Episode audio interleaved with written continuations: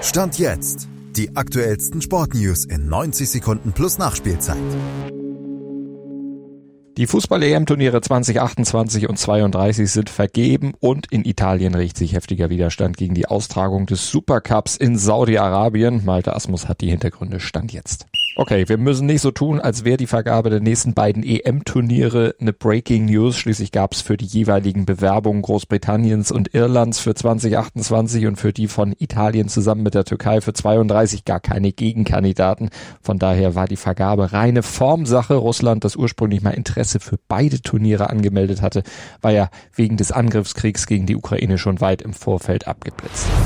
Mehr Streit als um die EM-Vergabe droht um den italienischen Supercup zu geben. Der soll eigentlich am 20. Januar 2024 in Saudi-Arabien ausgetragen werden. Doch Meister Napoli und Pokalvize Fiorentina, die fordern die Verlegung zurück nach Italien, wollen nicht mitspielen.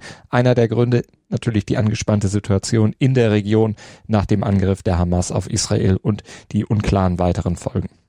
Die Serie A stellt sich da, stand jetzt aber noch quer. Grund, oh Wunder, Geld. Es gebe schließlich Verträge mit den Saudis, heißt es, die die Liga nicht brechen werde.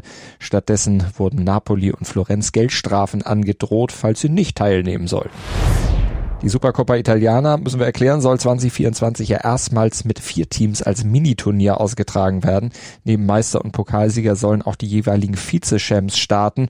Inter und Lazio scheinen Stand jetzt kein Problem damit zu haben, dort zu spielen. Und damit das Turnier auch ohne Napoli und Florenz stattfinden kann, würde die Liga dann einfach Milan und Atalanta nachnominieren. Ob die allerdings mitspielen würden, das ist Stand jetzt noch nicht bekannt. Dir hat dieser Podcast gefallen? Dann klicke jetzt auf Abonnieren und empfehle ihn weiter. Bleib immer auf dem Laufenden und folge uns bei Twitter, Instagram und Facebook.